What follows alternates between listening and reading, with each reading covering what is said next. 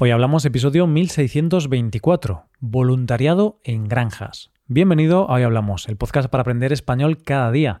Si te gusta este contenido para aprender español, puedes aprender todavía más usando la transcripción del audio, los ejercicios y explicaciones de los episodios, y escuchando los episodios exclusivos. Publicamos uno nuevo cada viernes. Para acceder a todo este contenido, puedes hacerte suscriptor premium en hoyhablamos.com. Hola oyente, ¿qué tal? ¿Cómo estás? El médico y científico Alexander Fleming dijo Mi mayor suerte consistió en ser educado como miembro de una familia numerosa en una granja de las Landas. No teníamos dinero para gastar, pero tampoco teníamos gastos. Teníamos que inventar nuestras diversiones, pero era fácil. No poseíamos los animales de la granja, los peces y los pájaros. Sobre todo, aprendíamos inconscientemente mil cosas que los habitantes de la ciudad ignorarán toda su vida. Y de una forma de vida en las granjas es de lo que vamos a hablar en el episodio de hoy. Hoy hablamos del voluntariado en granjas. El mundo está en constante evolución y cada día avanza hacia un futuro diferente al que conocemos. Lo que hoy parece inimaginable, o lo que solo hace una minoría de gente muy moderna, en algunos años será la norma. Esto se aplica a cómo entendemos el mundo, nuestras relaciones sociales y nuestra relación con la vida y el planeta. Por ejemplo, Hace algunos años íbamos a los supermercados y volvíamos con muchas bolsas de plástico. Hoy la mayoría de nosotros lleva sus propias bolsas. Hace unos años era novedoso que alguien reciclara y tuviera contenedores separados en casa. Ahora es raro encontrar a alguien que no recicle. Hace algunos años era inusual conocer a veganos, pero hoy es bastante común. Incluso nuestra forma de irnos de vacaciones ha cambiado. En el pasado, la idea de viajar de manera diferente, a quedarse en un hotel, camping o apartamento en la playa parecía impensable. Hoy existen múltiples maneras de viajar y disfrutar las vacaciones. Por ejemplo, conozco cada vez más personas que practican el intercambio de casas. Bien, pues hoy no vamos a hablar del intercambio de casas, eso lo dejamos para otro episodio, pero sí que vamos a conocer una forma distinta de viajar y disfrutar el tiempo libre, que está relacionada con cómo está cambiando la visión del mundo en la sociedad y nuestra relación con el planeta. Hoy hablaremos del voluntariado en granjas, también conocido como woofing. Lo primero que debes saber es que este peculiar nombre, woofing, no es producto de alguien borracho e incoherente. WWOOF es el acrónimo de Worldwide Opportunities on Organic Farms, que en español significa oportunidades de voluntariado alrededor del mundo en granjas orgánicas. ¿En qué consiste? La idea es simple. Se trata de vivir en granjas ecológicas donde te ofrecen alojamiento y comida a cambio de ayudar en las tareas diarias. Aquí el intercambio no es monetario, es lo que se conoce en inglés como un win-win, o sea, un acuerdo intercambio en el que todos ganan. El voluntario recibe alojamiento, comida, experiencia y aprendizaje, y el granjero obtiene ayuda en sus tareas cotidianas. ¿Dónde se puede practicar este tipo de voluntariado? Bueno, es importante saber que es un movimiento global presente en más de 132 países. La mayoría de los países tienen su propia red dentro del proyecto global, donde puedes encontrar las granjas de cada país. Dentro de cada país hay múltiples opciones de lugares a donde ir. Para darte una idea, uno de los destinos más populares para este tipo de voluntariado es Australia, que cuenta con más de 2.700 anfitriones. Los siguientes destinos más solicitados son Nueva Zelanda, con aproximadamente 2.400, y Estados Unidos, con más de 2.000. Y si deseas venir a España para practicar tu español mientras aprendes cómo se trabaja en una granja ecológica, puedes visitar el perfil de esta red en España y elegir entre más de 300 granjas. ¿Qué granjas pueden participar en esto? Para ser parte de este movimiento, las granjas deben cumplir ciertos requisitos. Lo más importante es que debe ser una granja ecológica, es decir, que practique una producción sostenible, que no use pesticidas o fertilizantes químicos, que alimente al ganado de forma natural y que aplique la permacultura, una forma de agricultura que intenta replicar lo que ocurre en los ecosistemas naturales. Además, deben poder proporcionar alojamiento, comida y condiciones adecuadas para los voluntarios. Es importante que cada granja indique claramente en su perfil qué tipo de granja es y qué actividades deberá realizar el voluntario. De esta manera, cada voluntario puede elegir granjas que se ajusten a sus gustos y necesidades.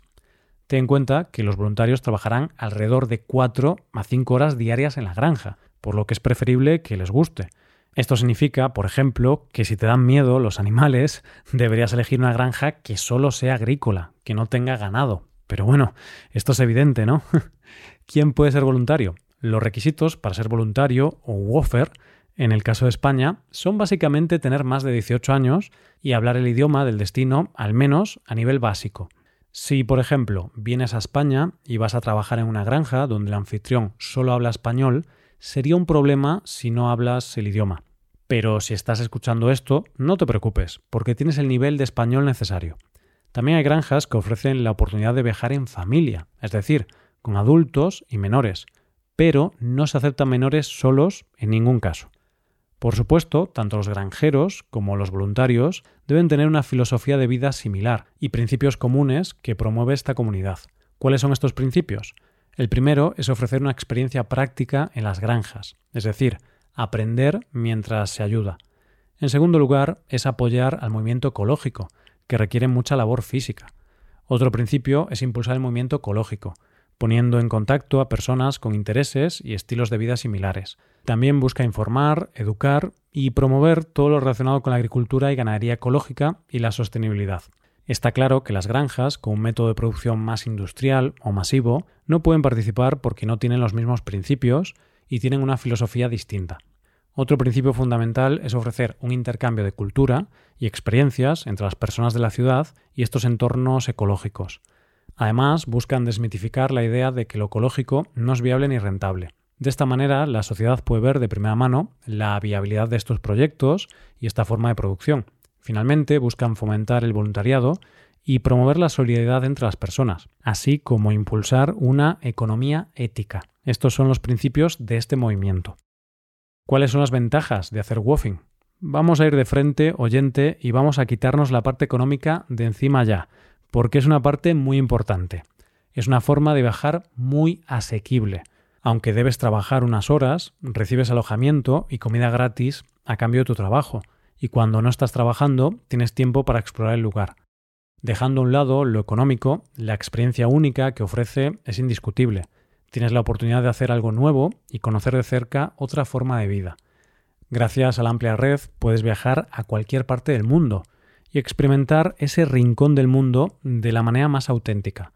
Y si tu forma de pensar está alineada con los principios de este movimiento, es una oportunidad para conocer a muchas personas que comparten tu visión de vida y tus ideales. Y si estás aprendiendo un idioma, español, como es tu caso, oyente, creo que es una forma muy buena de practicar un idioma, pues te obliga a usarlo constantemente y aprender nuevas palabras y expresiones locales. ¿Y cuáles son las desventajas de este tipo de voluntariado? La principal es que debes confiar en la descripción que te ofrece la granja o en los comentarios de los otros usuarios.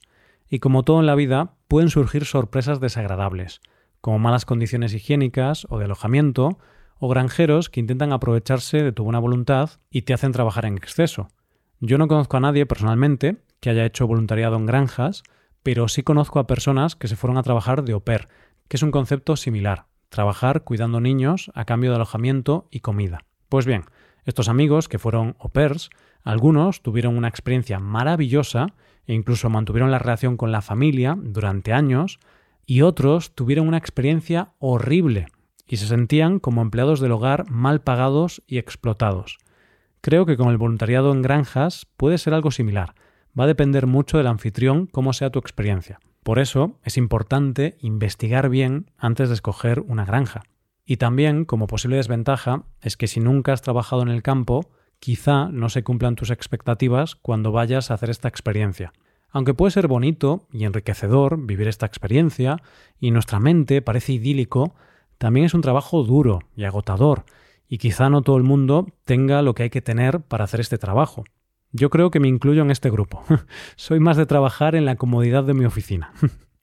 y bueno, quizá te preguntes, ¿cómo comenzó este movimiento? Todo comenzó gracias a Sue Coppard, una mujer británica, en 1971.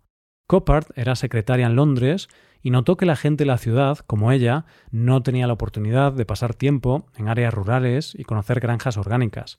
Así que organizó un fin de semana en una granja en Sussex, al sur de Inglaterra, para ella y tres amigos. El experimento funcionó y poco a poco fue estableciendo acuerdos con granjeros que veían el potencial del proyecto. En sus inicios se llamaba WOF, un acrónimo para Work Weekends on Organic Farms, es decir, fines de semana trabajando en granjas orgánicas. Este proyecto fue creciendo hasta convertirse en un fenómeno global. Esto cuenta una de las coordinadoras. El final de los 60 y principio de los 70 fue un tiempo de grandes cambios sociales y culturales en Reino Unido y en el mundo. Había un gran interés en la justicia global, los derechos de los animales, la conservación y las políticas de izquierda. WOF nació en 1971, en un momento de concienciación medioambiental, a la vez que se formaba Greenpeace. El mundo cambia, la forma de viajar cambia, y esta podría ser una forma interesante no solo de conocer la vida en otros países, sino también la vida en las granjas. ¿Qué opinas, oyente? ¿Serías un wofer? Hasta aquí el episodio de hoy. Y ya sabes, si te gusta este podcast y te gusta el trabajo diario que realizamos, tu colaboración sería de gran ayuda. Para colaborar con este podcast puedes hacerte suscriptor premium. Los suscriptores premium pueden hacer a la transcripción y ejercicios de explicaciones. Hazte suscriptor premium en hoyhablamos.com. Muchas gracias por escucharnos. Nos vemos en el episodio de mañana. Pasa un buen día. Hasta mañana.